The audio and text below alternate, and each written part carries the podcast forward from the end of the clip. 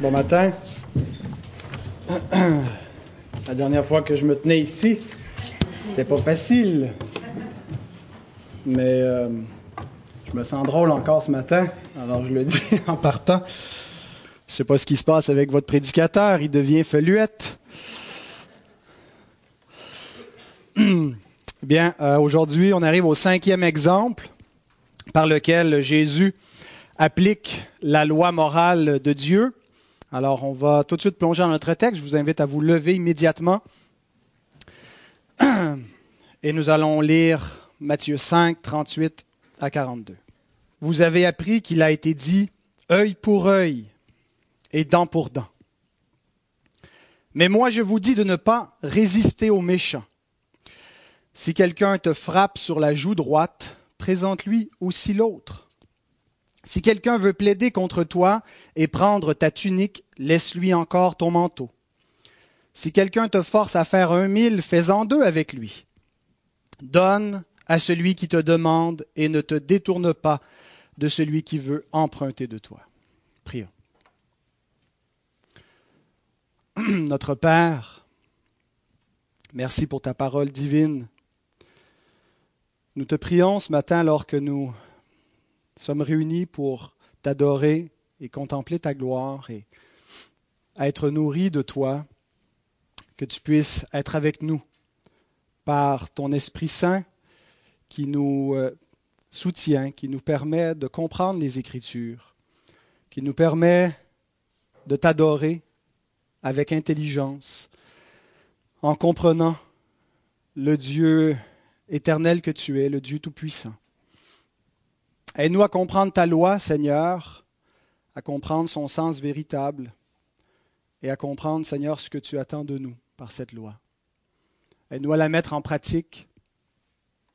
Puisses-tu mettre en lumière dans nos cœurs, dans nos pensées, dans nos actions, ce qui n'est pas conforme, ce qui n'est pas qui ne te plaît pas, Seigneur, ce qui vient du malin, ce qui reste du péché rémanent en nous. Et Seigneur, par ta grâce, affermis-nous dans tes voies. Nous nous attendons à toi ce matin, Seigneur. Nous te prions donc de parler et d'agir, ton peuple est debout devant toi. Et Seigneur, nous voulons être en communion avec toi. Et c'est par Christ que nous te prions. Amen. Pouvez-vous vous rasseoir? Alors, il y aura euh, trois points. Ce n'est pas une surprise. Le verset 38 nous présente l'enseignement de Moïse, premier point. Verset 39, l'enseignement de Jésus. Et par la suite, verset 39 à 42, quatre illustrations de l'enseignement de Jésus. C'est ce que nous allons voir. Donc, l'enseignement de Moïse, Jésus le résume en disant, vous avez appris qu'il a été dit œil pour œil et dent pour dent. Et son enseignement est assez simple, c'est que l'injustice, les actions criminelles doivent être punies. Et c'est un principe fondamental pour toute société qui veut se préserver, qui ne veut pas être livrée au chaos, à la tyrannie. Euh, il faut que l'injustice soit punie. Il y a une illustration qui est donnée en criminologie. Euh, vous avez peut-être déjà entendu cette illustration de l'hypothèse de la vitre brisée. Si une de nos fenêtres est brisée à l'arrière du bâtiment et qu'on ne la répare pas, il y a de fortes chances que d'ici quelques semaines, il y a d'autres fenêtres qui soient brisées. Parce que ça indique à ceux qui ont des intentions criminelles que c'est un bâtiment qui n'est pas euh, entretenu, qui n'est pas gardé, qui est prêt à être livré. Donc, l'hypothèse de la vitre brisée, c'est que pour réduire le, crime, ben, il faut en enlever ses effets euh, et il faut punir euh, les malfaiteurs. Et donc, c'est le, principe euh, qu'on voit derrière la loi du talion, entre autres. il faut punir le crime, autrement, il va se multiplier et il faut l'arrêter. Et maintenant, la question, c'est quelle est la juste rétribution pour un crime donné? Vous pouvez tourner dans Exode 21. On a un exemple qui nous est donné, un cas. Et c'est le, premier endroit où on retrouve clairement la loi du talion. Elle est à différents endroits dans l'Ancien Testament, mais on la retrouve dans Exode 21, les versets 22 à 25. Si des hommes se querellent et qu'ils heurtent une femme enceinte et la fassent accoucher sans autre accident. Alors c'est un exemple, ça ne veut pas dire c'est seulement dans ce cas-là que ce qui est donné, euh, que, la, loi va s'appliquer. Euh, ça pourrait être un tas d'autres exemples, mais c'est donc une application concrète. Ils seront punis d'une amende imposée par le mari de la femme et qu'ils paieront devant les juges. Mais s'il y a un accident, tu donneras vie pour vie, œil pour œil, dent pour dent, main pour main, pied pour pied, brûlure pour brûlure, blessure pour blessure, meurtrissure pour meurtrissure. Et quand on lit ça, on a l'impression que la loi de Dieu la loi du talion, c'est vraiment quelque chose de dur c'est la loi à la dure. Tu crèves l'œil de quelqu'un, on crève ton œil. Tu blesses quelqu'un, on t'inflige la même blessure. Et on dit c'est barbare, c'est cruel. Mais c'est une mauvaise lecture, une mauvaise interprétation, je pense, de la loi du talion. Ça n'avait pas un sens littéral. Et on le voit dans les versets qui suivent immédiatement après, versets 26 à 27, où pour un œil, ce n'est pas un œil qui est la peine. Quelqu'un qui perd un œil, on ne lui fait pas perdre son œil. On lit par exemple verset 26 à 27 dans le même passage, Si un homme frappe l'œil de son esclave, homme ou femme, et qu'il lui fasse perdre l'œil, il le mettra en liberté. On ne lui fait pas perdre son œil. Le prix, c'est qu'on lui fait mettre son esclave en liberté pour prix de son œil. Et s'il fait tomber une dent à son esclave, homme ou femme, il le mettra en liberté pour prix de sa dent. Bon, je ne commenterai pas le, point de, l'esclavage. Euh, ce n'est pas le, propos ici. Euh, on y reviendra dans un autre contexte, Dieu voulant. Euh, mais Dieu avait vraiment un souci que les, domestiques, les serviteurs d'une maison soient bien traités, qu'ils ont des droits à part entière. Et donc, on voit que l'idée de œil pour œil, dent pour dent, ce n'était pas simplement qu'on qu'on inflige directement le même acte qui a été perpétré, mais la question qu'on se posait, c'est que vaut un œil? Que vaut une dent? Et il y a une amende qui est imposée une rétribution proportionnelle au crime. Et c'est un très bon principe de justice euh, qui protège la société, mais qui protège en même temps les criminels. Le danger des fois d'être emporté par la colère contre le, criminel et de lui faire payer beaucoup plus cher que son offense. C'est une tendance naturelle, n'est-ce pas, qui est, dans notre cœur. Des fois, ce désir d'être emporté et d'aller plus loin que ce qui serait mérité. Jim Butler, un commentateur, euh, écrit ceci. Cette loi a été conçue pour punir le criminel, mais également pour le protéger. Ce ne sera pas les deux yeux pour un œil. Ce ne sera pas une peine qui est disproportionnée par rapport au crime qui a été perpétré. Martin Lloyd Jones, un autre prédicateur, écrit il doit y avoir une correspondance entre le crime et le châtiment, entre la chose commise et ce que l'on fait par rapport à elle. Alors, c'est le principe de œil pour œil, dent pour dent. C'est un principe d'équité judiciaire et qui n'est pas donc pris littéralement. La plupart des interprètes euh, juifs ou chrétiens ne l'ont pas compris comme ça historiquement, mais plutôt euh, comme étant que vaut un œil, que vaut une dent, que, mérite ce crime, et euh, on l'applique ainsi. Il y a peut-être des sociétés un peu plus radicales qui l'ont appliqué comme ça. Tu vois, on te coupe la main, mais ce n'est pas l'intention, je pense, qui est dans la loi de Dieu, et on le voit avec l'application qui est faite dans les versets qui viennent immédiatement après. Et je pense que c'est un principe qui devrait encore s'appliquer aujourd'hui dans notre société, dans les tribunaux de justice. Mais pour ça, il faut croire à la responsabilité morale, ce qui est de plus en plus euh, difficile dans une société qui veut être séculière, c'est-à-dire qui ne veut pas avoir de référence à une transcendance absolue, à une personne morale absolue qui serait Dieu, qui serait la norme morale. Et donc, de moins en moins, quand on perd cet absolu-là, il est possible de rendre l'homme imputable. Et c'est pour ça qu'on arrive avec des aberrations dans des, des, cas de justice où les gens sont déclarés non criminellement responsables pour des choses qu'ils ont criminellement commises. Et donc, on change la responsabilité morale pour euh, une, maladie mentale ou quoi que ce soit. On déresponsabilise euh, l'être humain. Mais si on applique ce principe judéo-chrétien, qui a une responsabilité morale et que lorsqu'il y a un crime qui est commis, euh, on, tient compte de, nombreux facteurs euh, qui viennent soit aggraver, soit euh, alléger la, la, responsabilité morale, mais non pas exonérer complètement le criminel, eh bien, c'est un principe qui devrait encore s'appliquer aujourd'hui. Et ce principe, Jésus l'entérine. Le Nouveau Testament au complet approuve ce principe de justice qui est résumé dans cette phrase, œil pour œil, dent pour dent. Alors maintenant, qu'est-ce que Jésus nous enseigne? Verset 39.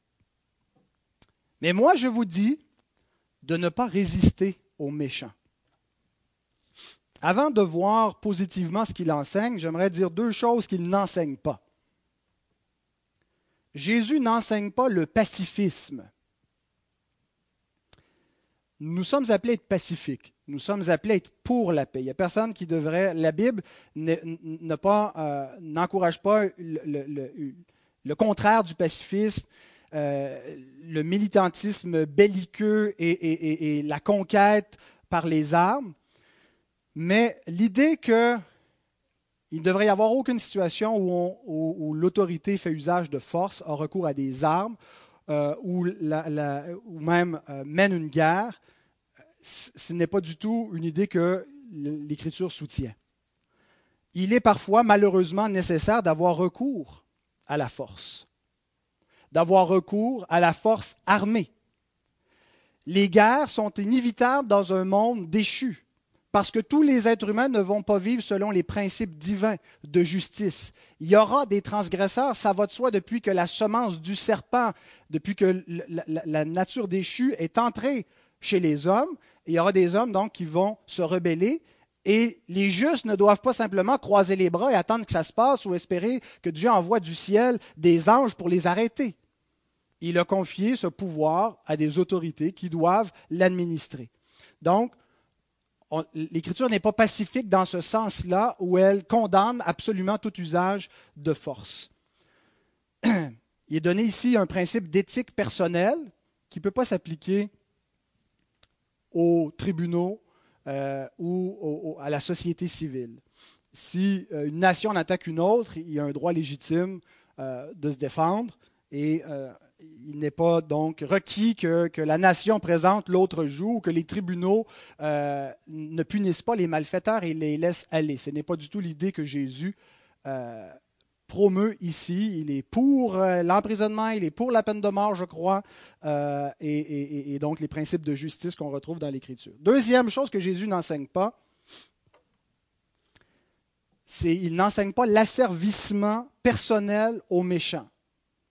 Que nous-mêmes, individuellement, personnellement, on se laisserait totalement asservir à l'injustice quand elle s'élève contre nous, sans jamais protester, sans jamais chercher à se défendre. Certains chrétiens croient que sur la base de ce passage, il est interdit aux chrétiens de se défendre, légalement ou physiquement, d'employer des recours légaux ou d'employer des recours physiques pour se défendre lorsque c'est nécessaire.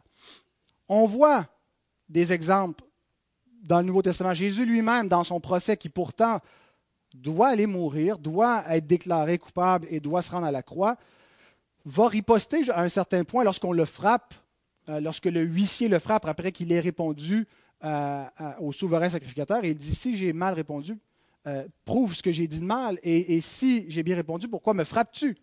Il ne se laisse pas bêtement frapper sans rien dire dans Jean 18, 22 à 23. Paul fait valoir ses droits de Romain devant l'injustice lorsqu'il est, il est emprisonné de manière injuste dans Acte 16. Plus tard, dans Acte 23, lorsque les euh, Juifs veulent, le, faire mourir rapidement, il évoque encore ses droits. Le chapitre 24 et 25 de, des Actes, c'est l'apôtre Paul qui euh, utilise ses privilèges de citoyen romain pour éviter de se faire condamner par euh, le Sanhédrin des Juifs et en appelle à César pour que sa cause soit entendue devant César et, et entend bien se défendre et plaider. Et certains croient qu'il va euh, être, euh, parce qu'on n'a pas la, fin du procès dans Acte 28, mais qu'il aurait été acquitté. Éventuellement, il va, il, va être condamné par les autorités romaines pour son, prosélytisme, son refus de, confesser un autre, euh, de, confesser que seul César est Seigneur.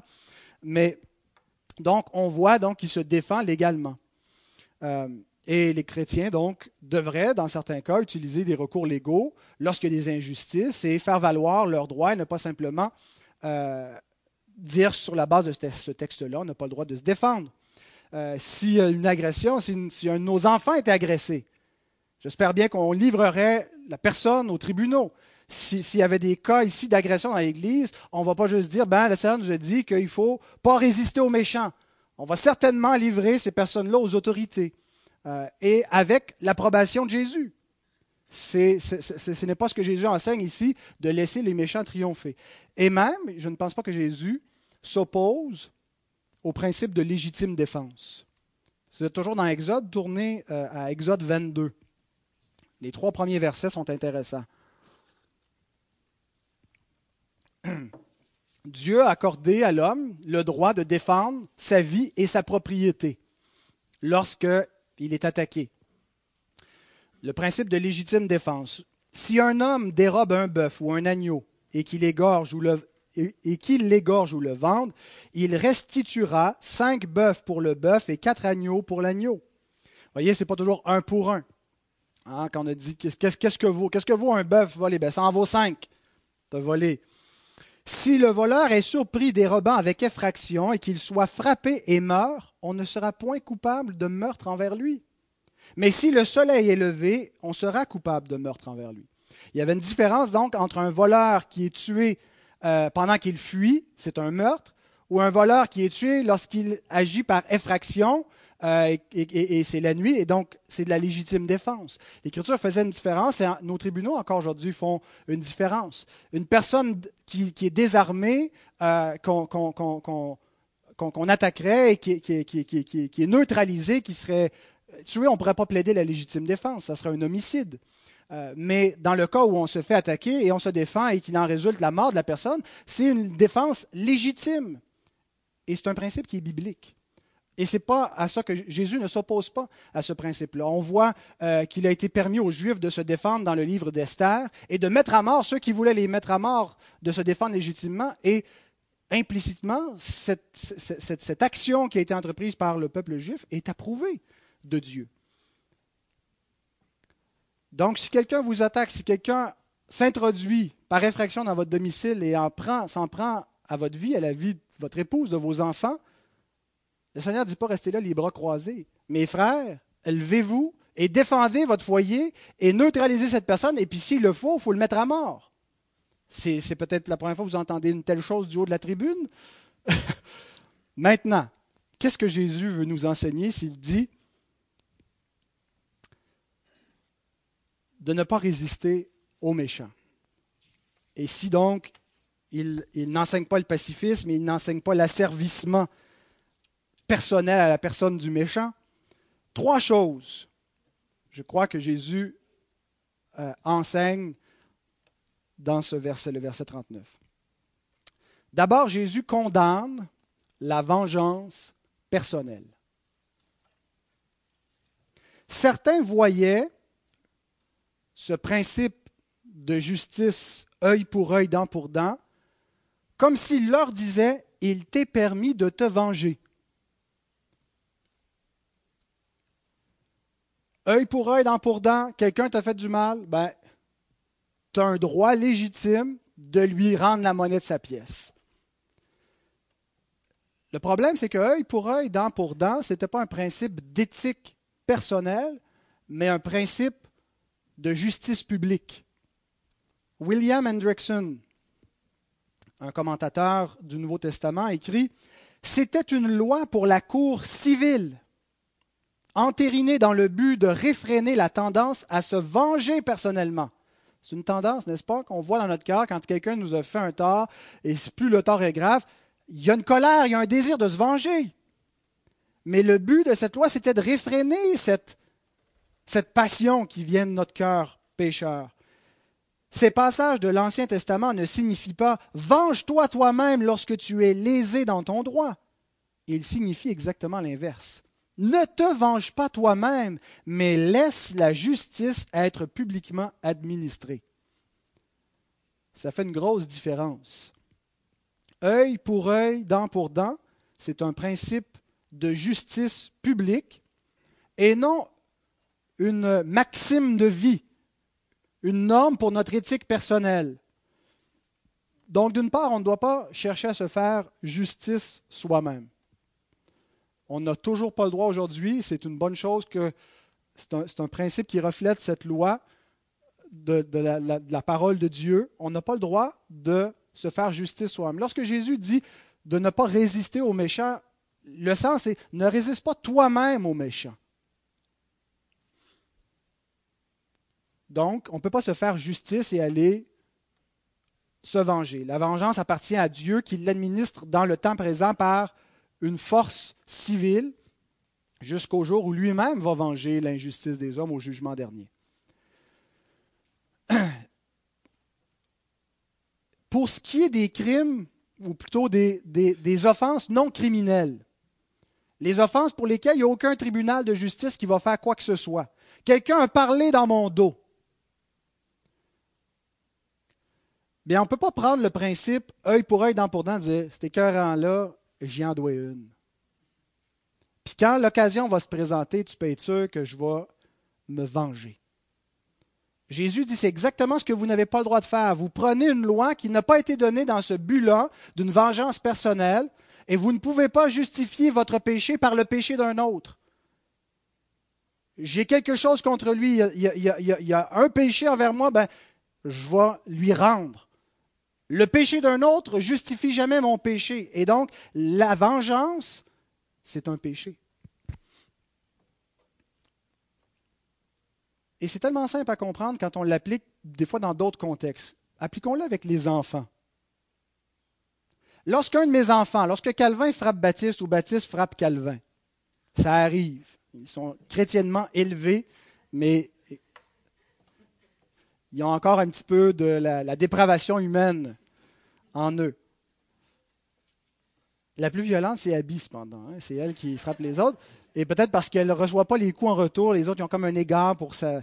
Elle est plus petite, elle est beaucoup plus jeune, donc euh, elle, se paye la traite. Mais donc, quand un enfant frappe un autre enfant, on ne lui permet pas, l'enfant victime, on ne lui permet pas de frapper en retour.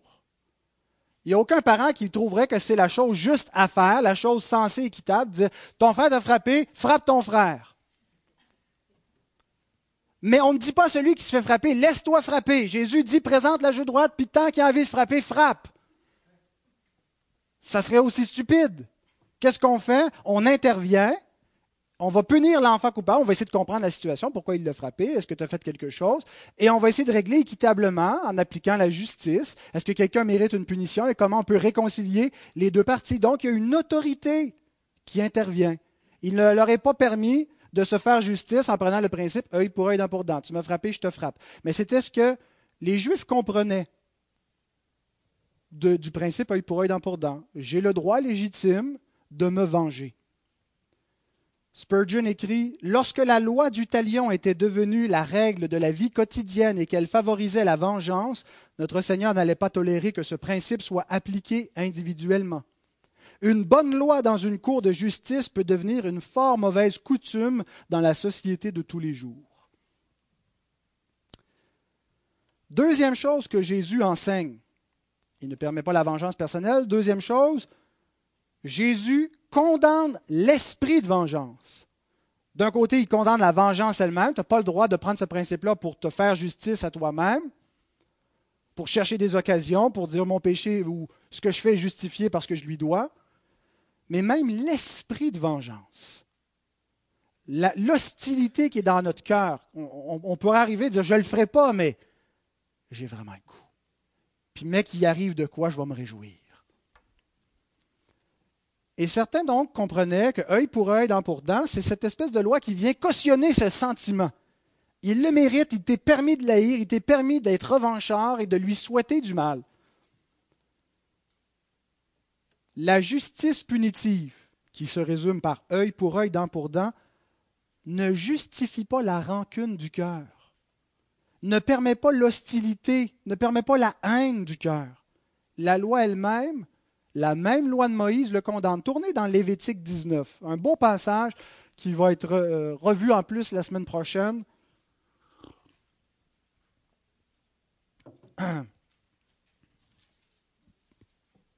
Lévitique 19, les versets 15 à 18. Tu ne commettras point d'iniquité dans tes jugements. Donc, il est question de justice, d'établir un jugement tu n'auras point égard à la personne du pauvre et tu ne favoriseras point la personne du grand, mais tu jugeras ton prochain selon la justice. Donc le juge ne peut pas dire ah ben là ici on a quelqu'un qui appartient à une minorité visible, euh, il faut qu'il y ait plus de droits que l'autre. On ne peut pas dire ici on a quelqu'un qui, euh, occupe une, place importante dans la société, c'est un riche, on va lui donner plus de droits. Non, tu vas juger ton prochain selon la justice, sans égard pour la personne. Paul donne le même principe à Timothée dans son rôle pastoral de ne pas faire de favoritisme, de ne pas faire exception de personne, d'appliquer la, parole de Dieu équitablement envers toutes les personnes. On est tous égaux malgré les rôles et les positions différentes qu'on occupe. Sur le plan de l'être, on est tous identiques. Verset 16. Tu ne répandras point de calomnie parmi ton peuple. Tu ne t'élèveras point contre le sang de ton prochain. Je suis l'Éternel. écoutez ce qu'il ajoute. Tu ne haïras point ton frère dans ton cœur. Tu auras soin de reprendre ton prochain, mais tu ne te chargeras point d'un péché à cause de lui. Tu ne te vengeras point et tu ne garderas point de rancune contre les enfants de ton peuple. Tu aimeras ton prochain comme toi-même. Je suis l'Éternel. Œil pour œil, dent pour dent, c'est bon. Et c'était le principe de la loi que devait administrer la cour de justice en Israël. Mais ça ne pouvait jamais justifier la haine du cœur. Même si la justice devait s'appliquer, il devait y avoir une attitude de grâce, pas une attitude de rancune, chercher le pardon, pas une attitude de vengeance, pas de haine, pas d'hostilité. Il faut aimer notre prochain comme nous-mêmes. Et le prochain, c'est qui?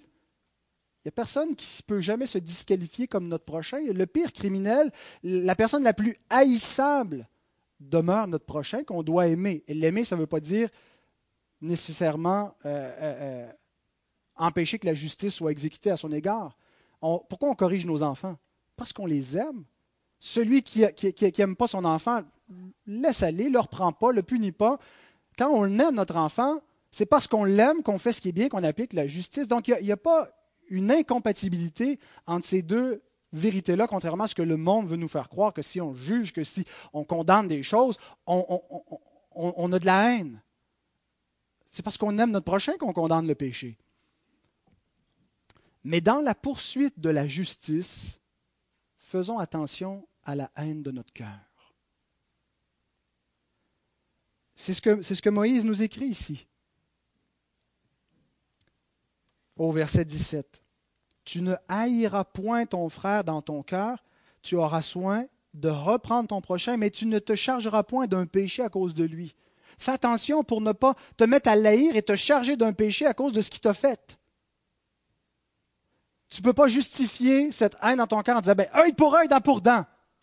Non, œil pour œil, dent pour dent, la justice doit s'exécuter, mais tu ne peux pas l'haïr. Donc Jésus condamne l'esprit de vengeance personnelle, l'esprit revanchard, l'hostilité qui est dans le cœur. Proverbe 20, verset 22. Ne dis pas je rendrai le mal. Espère en l'Éternel, il te délivrera. Paul, on va lire tantôt dans notre temps de, prière un beau passage, mais juste le dernier verset de ce passage, dans Romains 12, verset 21. Ne te laisse pas vaincre par le mal, mais surmonte le mal par le bien. C'est dans le contexte où il dit ne vous vengez pas vous-même, laisse-toi pas entraîner par le mal, tu as de la colère, tu as envie de crier, tu as envie de lui dire des bêtises, tu as envie de répandre à son sujet tout ce que tu sais pour que les gens t'approuvent et ils désapprouvent. Fais pas ça. Confie-toi en l'Éternel pour qu'il délivre ton cœur de l'hostilité, pour qu'il te remplisse de la grâce, qu'il t'aide à pardonner et à faire du bien à ton ennemi. C'est comme ça que tu accumules des, chardons ardents sur sa tête et que tu vas le convertir. Ce qui nous amène à la, à la troisième chose que Jésus condamne. Jésus condamne l'attitude légaliste et sans miséricorde. Plus loin dans l'évangile de Matthieu, il va, dire aux scribes, aux pharisiens, allez et apprenez ce que signifie je prends plaisir à la miséricorde. L'Éternel prend plaisir à la miséricorde. La loi que Dieu a donnée, qui nous paraît très sévère, n'est pas contraire à la miséricorde, à la bonté de Dieu. C'est une loi en fait qui nous pousse à la miséricorde en nous montrant ce que mérite notre péché. Et Dieu est prêt à pardonner ceux qui se repentent et qui cherchent sa grâce. Et donc nous devons imiter le Seigneur par un, cœur miséricordieux. Et il est possible de poursuivre la justice tout en étant miséricordieux. C'est exactement ce que Dieu fait. On n'a pas besoin de, transgresser le principe de la justice, de, ne pas appliquer ce qui est équitable pour être miséricordieux. Dieu n'a pas exécuté sa miséricorde au prix de sa justice. Il a été miséricordieux en exécutant sa justice sur Christ. Il a été miséricordieux envers nous en punissant notre péché sur Christ. Il y a un faux discours qui veut nous faire croire que être juste, c'est manquer d'amour, c'est manquer de grâce. Et il est tout à fait possible, par contre, de poursuivre ce qui nous paraît juste, ce qui nous paraît être équitable, mais dans cet esprit qui manque totalement de miséricorde, d'amour, qui ne fait pas de place au pardon. Un des, beaux exemples qui m'a été cité de, cette miséricorde que, le Seigneur veut que nous ayons et qui était annulée par la, la tradition des Juifs chez les rabbins, leur façon qu'ils enseignaient ce texte-là, et que Jésus vient corriger ici en condamnant cet esprit légaliste. Je me souviens quand je travaillais à la prison, euh, c'est un, psychologue qui m'avait partagé comment il avait été touché de voir ce qui, qui, qui arrivait difficilement à s'expliquer euh, des parents qui avaient pardonné les agresseurs et meurtriers de leur enfant. Euh, c'était un cas deux crapules qui, sous l'effet de la drogue et de l'alcool, avaient pris un, jeune couple qui, était ensemble, avait tué le garçon, violé la jeune fille, pour la, tuer par la suite. Et je ne sais pas si c'était les parents du garçon ou de la fille, euh, des Québécois qui étaient des chrétiens et qui tenaient à les rencontrer, les agresseurs. Pas pour leur dire en pleine face comment ils les haïssaient, mais pour, pour les pardonner en leur regardant dans les yeux, en leur parlant de l'amour de Dieu. Et c'est pas que ces parents-là souhaitaient que ces gens soient en liberté, puis que je pense qu'ils se réjouissaient que justice soit faite, qu'on les ait arrêtés, qu'ils soient mis en prison et qu'ils reçoivent ce que mérite leur châtiment, mais en même temps pas dans un esprit, je ne vais pas porter toute ma vie la haine et l'hostilité contre eux. Et un des agresseurs les a rencontrés. Euh, et c'est seulement quand il a exprimé par la suite que les parents l'ont pardonné. Et ils l'ont même pris dans leurs bras, ont pleuré avec lui, qu'il a réalisé combien il était une crapule, combien il était sale, que la grâce a changé son cœur et qu'il a pu vraiment venir à une vraie repentance. Et c'est ce que les enfants de Dieu doivent faire. On peut poursuivre la justice en étant rempli de miséricorde, en comprenant que le pécheur, l'impie du monde, est un aveugle dont on a compassion. Il reste un méchant qu'il faut arrêter, qu'il faut empêcher, qu'il faut condamner. Mais en même temps, on cherche qu'il se repente et qu'il obtienne miséricorde. Nous aimons la justice et nous aimons la miséricorde. Il y a une belle image de cela dans l'œuvre de Victor Hugo, Les Misérables. Je n'ai pas, lu le, livre, mais euh, je me souviens d'avoir vu dans le, le film euh, cette scène-là qui m'a beaucoup, beaucoup touché. Et j'aimerais juste vous lire. C'est la scène où euh, euh, Jean Valjean, après avoir été euh, hébergé chez, l'évêque, lui, le volé est parti pendant la nuit avec l'argenterie.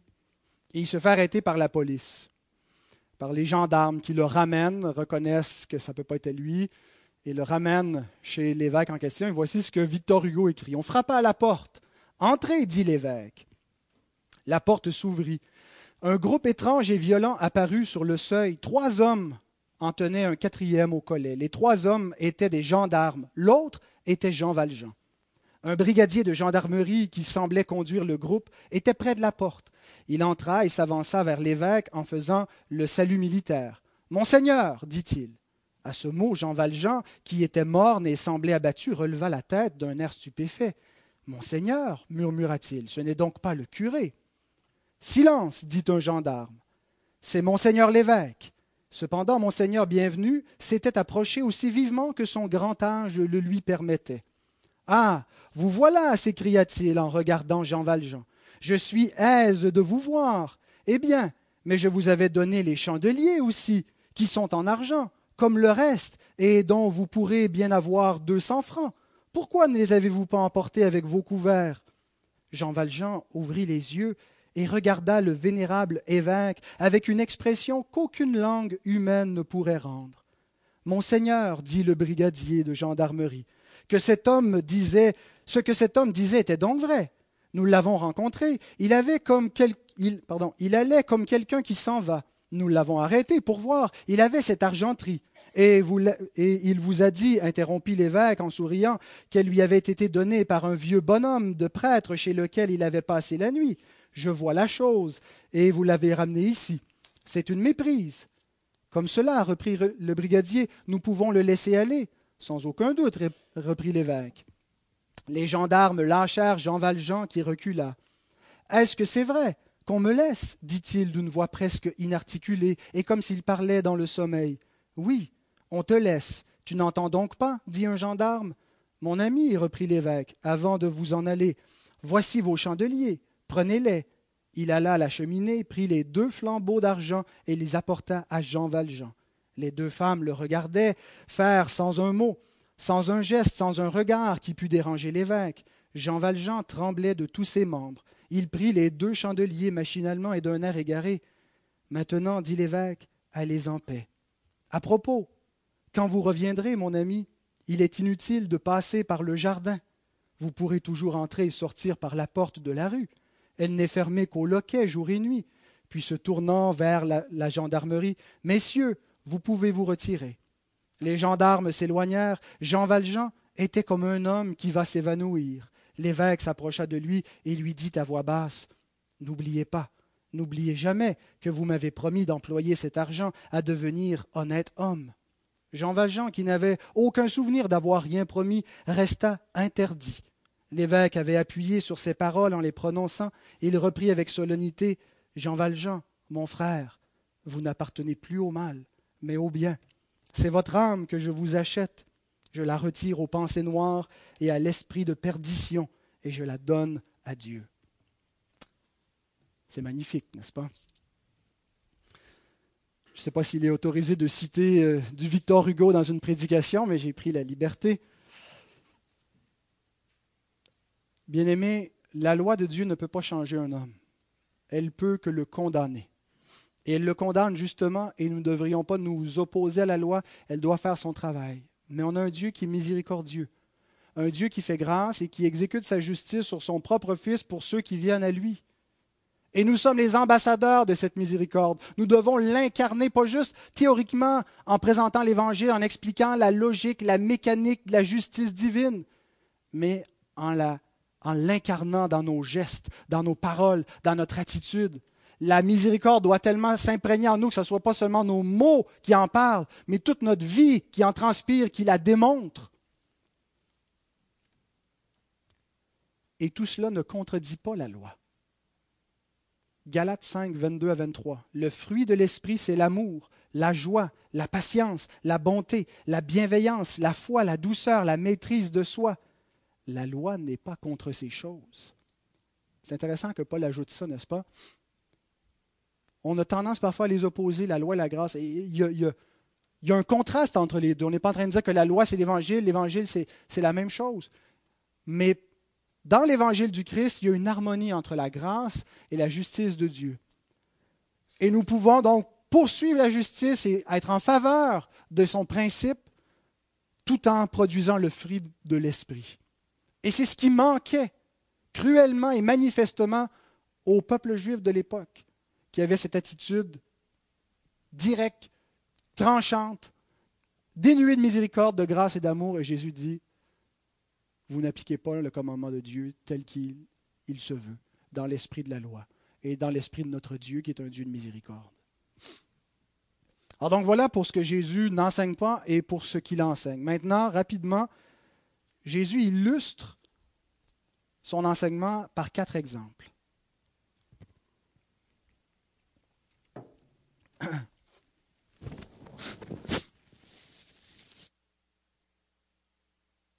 Au verset 39. Si quelqu'un te frappe sur la joue droite, présente-lui aussi l'autre.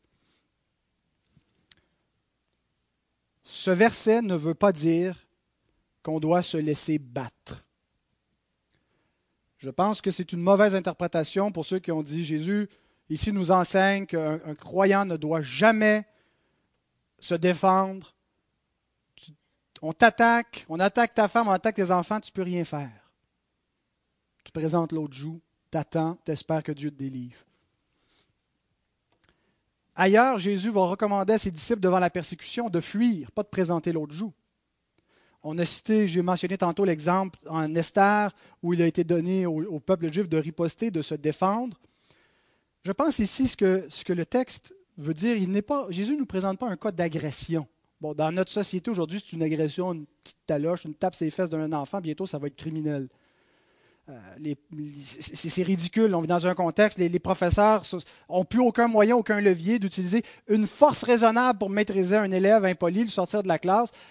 Il y a une petite fille aux États-Unis, ça avait, fait les manchettes en maternelle, qui a été sortie par la police avec des menottes parce qu'il n'y avait pas un professeur, pas une personne en autorité dans l'école qui pouvait la maîtriser pendant qu'elle faisait une crise c'est la société dans laquelle on est. On ne peut pas prendre d'autorité, c'est une agression, euh, et, on fait des, marches contre la brutalité policière, puis on casse tout, on saccage tout. C'est de l'incohérence. Mais revenons à notre texte. Ici, Jésus ne présente pas un cas d'agression, mais un cas d'insulte. Quand il dit, dans une culture à la main droite, d'abord, on n'utilise pas vraiment la main gauche euh, pour manger, pour euh, faire quoi que ce soit, c'est la main droite, c'est une, culture de droitier. Donc si on te frappe sur la joue droite, comment va-t-on te frapper sur la joue droite? Du revers de la main. Tu ne peux pas frapper quelqu'un sur la joue droite avec ta main droite, avec la paume de ta main, n'est-ce pas? Et donc, la scène que Jésus nous présente, ce n'est pas une scène d'agression physique où quelqu'un se fait battre. C'est une scène d'insulte. C'est la gifle qu'on donne à l'esclave pour le discipliner. C'est la gifle de celui qui se dit supérieur à l'autre. Ce que Jésus nous dit maintenant dans une situation où il y a une insulte, où il y a une offense de cette nature-là, c'est de supporter l'insulte. Notre, tendance humaine charnelle, quand on se fait insulter, c'est d'insulter à notre tour. On ne se fait même pas insulter, des fois on se fait reprocher, notre femme, notre mari nous fait un reproche, ben, on a une liste de reproches à y sortir instantanément. Ça n'a pas rapport dans le contexte, mais c'est notre réaction naturelle. Jésus dit, si quelqu'un t'insulte, et c'est la, gifle de l'insulte, supporte l'insulte. Tu ne peux pas l'insulter à ton tour. Mais en même temps, il ne nous enseigne pas un asservissement euh, bête et servile. Présenter l'autre joue, pour moi, je vois ça comme tu lui tiens tête. Tu lui tiens tête, tu lui présentes l'autre joue. Tu, tu, fléchis pas, tu t'applaventis pas devant ton adversaire, mais tu lui résistes. Cependant, sans péché. Et c'est ça qui est difficile. Le croyant ne peut pas frapper pour se défendre, ne peut pas utiliser la violence euh, dans, dans, ce cas-là, ne peut pas commencer à insulter il doit garder et démontrer un caractère chrétien, un caractère de grâce, le caractère de Christ devant ses ennemis qui ne retournait pas l'injure, mais qui disait la vérité, qui appelait les, choses telles qu'elles sont et qui traitait ceux qui sont du, serpent, de race de vipère. Bon, bien aimés, faisons attention à nos mots, faisons attention surtout à ce qui est derrière nos mots, le cœur qui est derrière nos mots. Mais donc, on est appelé à supporter les insultes. On vit dans une société où le nom du Seigneur est insulté et ceux qui portent ce nom-là sont insultés. Il y a des moqueurs, des gens qui nous tournent en raillerie. Qu'est-ce qu'on fait? On le supporte et on leur tient tête. On continue de défendre. On ne se cache pas, on continue d'affirmer ce qu'on enseigne. On ne va pas changer notre discours. On va leur dire, puis si ça ne fait pas votre affaire, ben continuez à insulter, frappez encore. Vous n'aimez pas notre position sur, sur la femme, sur l'homosexualité, sur quoi que ce soit. On va l'endurer. C'est ce que le Seigneur nous dit ici.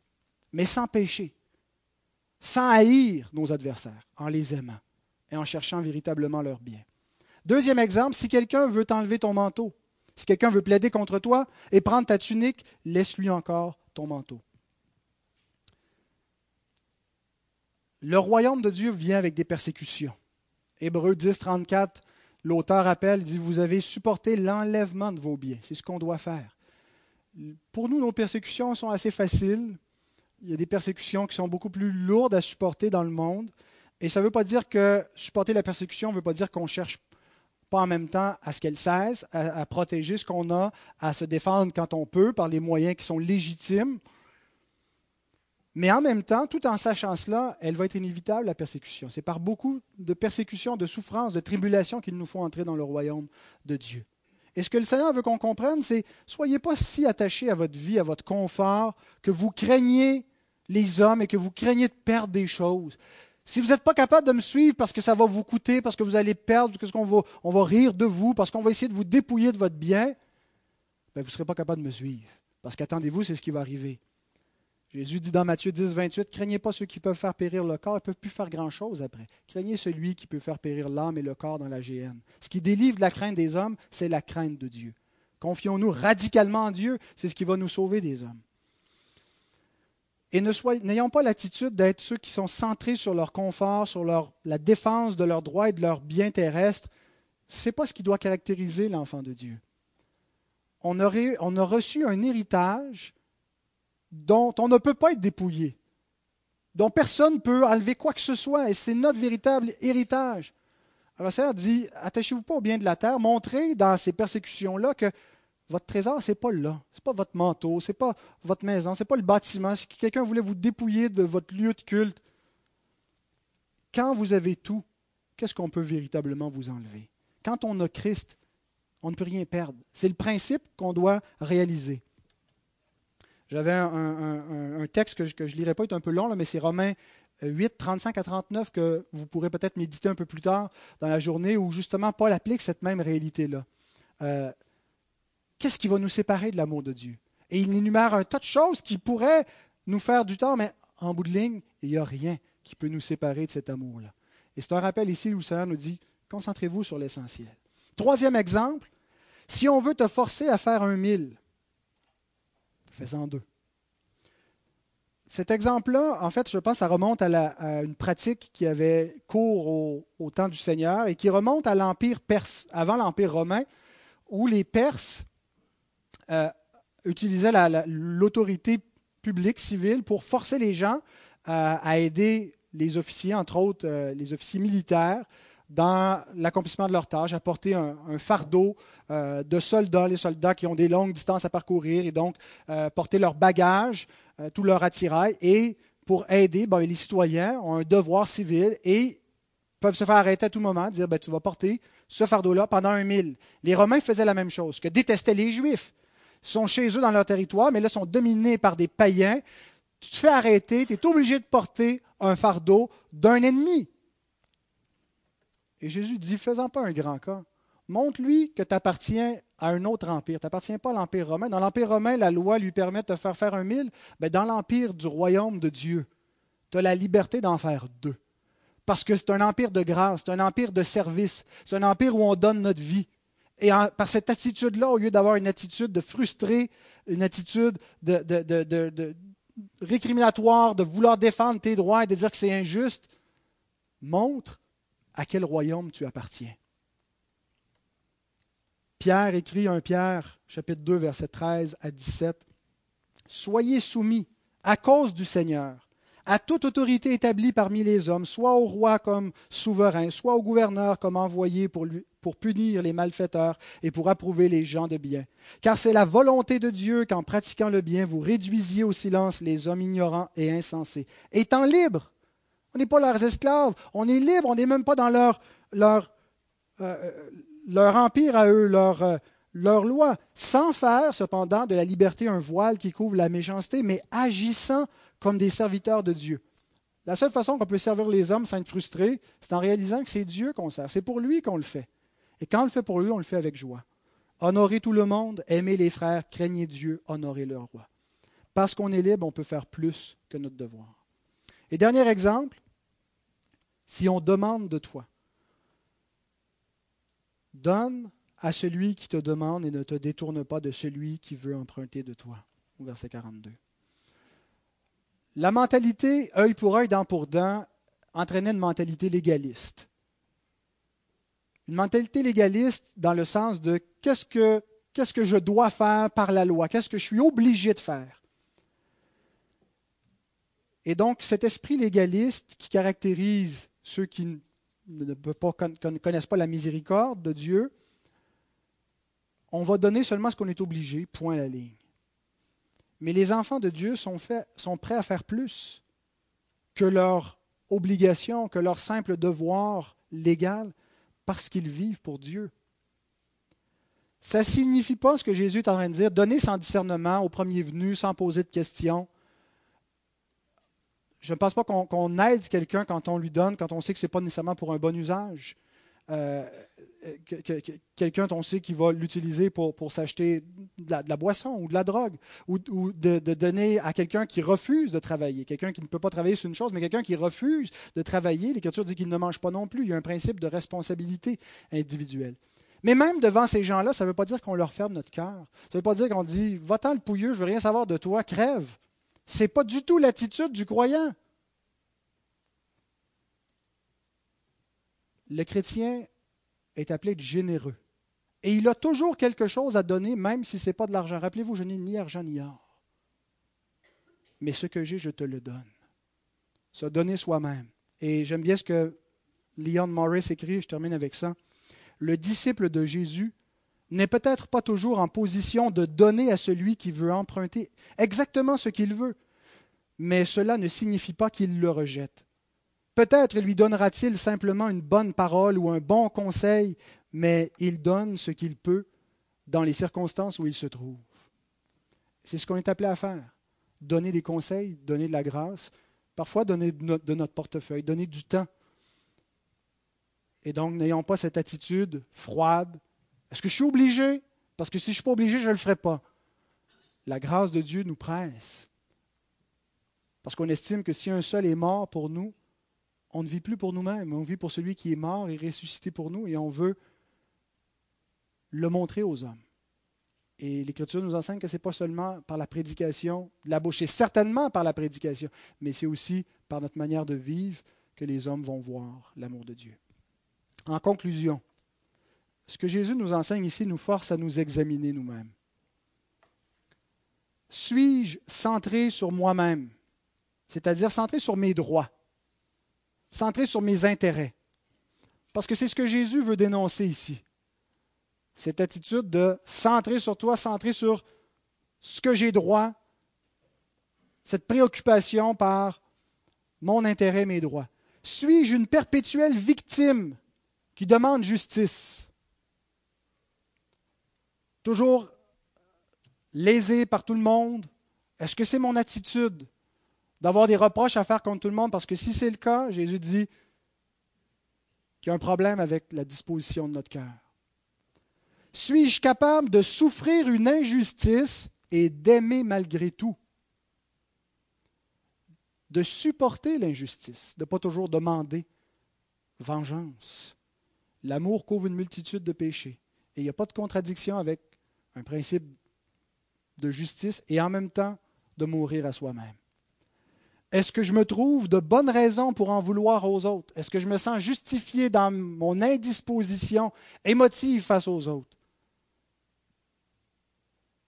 Si c'est le cas, il faut le confesser. Suis-je plus attaché à ma vie sur terre, à mes biens, à ce que je ne veux pas perdre, à mon confort, qu'à Christ qui est dans les cieux, à ma vie qui est cachée en lui? Est-ce que je cherche premièrement le royaume? Est-ce que je sais que j'ai une espérance qui ne trompe pas et qui me permet d'endurer tous les maux de cette vie. Est-ce que je fais le minimum requis ou est-ce que je suis mu par la grâce? Bien-aimés, confessons nos péchés, confessons nos manquements vis-à-vis de la loi du Seigneur. Elle expose nos cœurs, elle nous montre l'étroitesse de notre amour. Et demandons-lui, demandons au Seigneur dans nos supplications de parfaire son amour en nous. C'est ce que Jean veut dire quand il dit que l'amour est parfait en nous. C'est un verbe. Il ne veut pas dire qu'il est, il est, déjà à, à, son expression parfaite et mature. Il veut dire que Dieu le continue, il le fait croître. l'exposition de la parole devrait révéler qu'il y a encore des traces où l'amour doit combler des aspects de notre personne. Prions Dieu, confessons notre péché. Et c'est ce que nous allons faire immédiatement avec la table du Seigneur ce matin. Nous prenons la table dans cet esprit-là où nous disons Seigneur, je veux te ressembler. Je me nourris de ta vie. Je veux que tu brilles en moi. Je veux que les, hommes voient devant, devant l'injustice des hommes, devant la dureté qu'on revoit dans le monde, qu'ils voient Christ, qu'ils voient sa douceur, qu'ils voient sa bonté. Alors, c'est ce que nous allons faire donc immédiatement. Que le Seigneur puisse bénir sa